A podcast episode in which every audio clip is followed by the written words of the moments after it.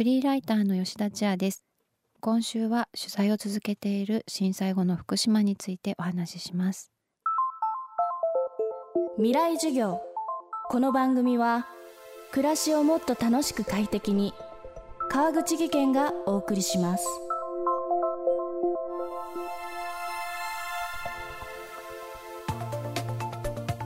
未来授業。今週の講師はフリーライターの吉田千也さんです。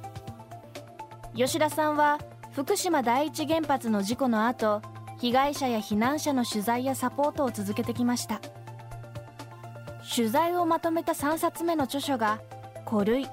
双葉郡消防士たちの311」事故後も地元に踏みとどまって活動した消防士たちの姿を描いたノンフィクションです。未来授業1時間目。テーマはふるさとを守るえ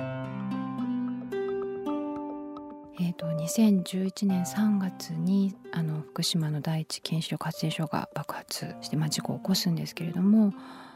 最も近い消防署双葉消防本部というところがありましてそこの125人の消防士さんのうち、えー、まあ、取材を受けても良いですよと言ってくださった66人の消防士から、えー、お話を伺いました。地震直後っていうのは本当にこう倒壊家屋から人を助け出したりとか津波が来ますというこう呼びかけなどを行っておられたんですけれどでその後もですねその津波の被害に遭った地域でまだ残されていた人たちの救助を、えー、暗くなるまで行ってあの本当に腰までこう泥水に浸かりながらいろんな方をこう助けておられて助けてくださいっていう声がこううめき声が聞こえていたのに、まあ、その後原発が爆発してしまったんですけれど助けられなかったっていう悔しさを語ってくださる消防士さんっていうのはすごくたくさんいらっしゃいました。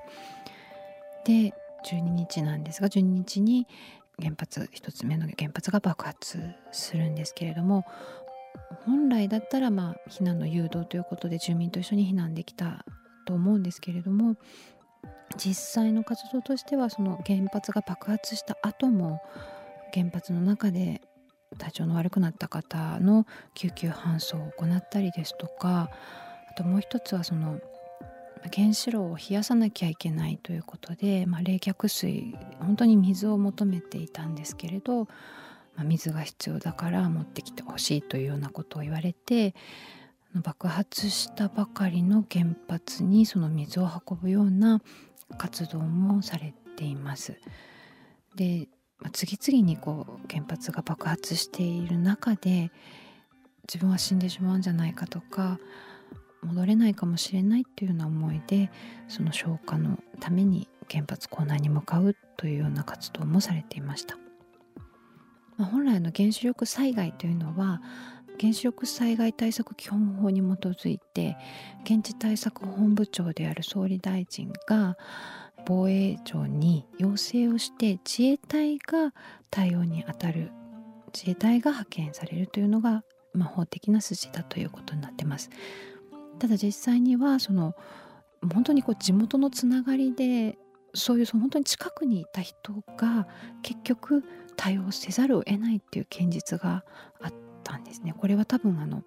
どんな災害ももしかしたら同じかもしれないというふうに感じますけれど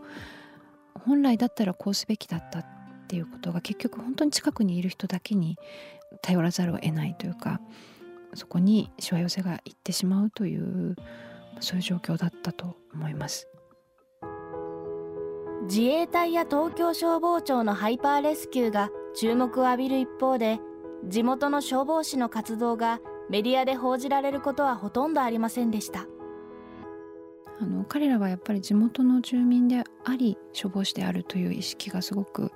強い方々なので地域の住民の方が被災をされて何の準備もなく避難をさせられて避難生活で苦しんでおられる姿っていうのも目の当たりにしておられてそういう方たちがいる中で自分たちがヒーローになる必要はないんだというふうに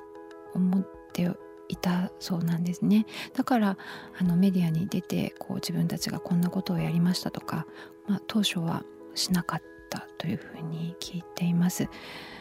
一方でやっぱりその本当にこう街に人がいなくなった状態でその街を毎日毎日巡回して自分の大切なこうふるさとがどんどんこう変わっていってしまう草がぼうぼう生えていってしまうとか墓石が倒れてしまってそのままになってるとか、まあ、荒れていってしまう自分たちの街を見続けながらもまそういう孤独感の中で本当に誰も知ってくれないことの辛さみたいなものもこう抱えておられたんだなっていうのはお話を伺ってて思いました。ある消防士さんは自分たちの活動がを誰も知ってくれなかったっていうことにお話しされた時に少しこう涙ぐんでおられたのを見て本当にハッとしましたね。どれだけの孤独感だったんだろうかっていうのはすごく感じました。未来授業今週の講師はフリーライターの吉田千也さん。今日のテーマはふるさとを守るでした。吉田さんの著書古類双葉郡消防士たちの311は岩波書店から発売中です。未来授業明日も吉田千也さんの授業をお届けします。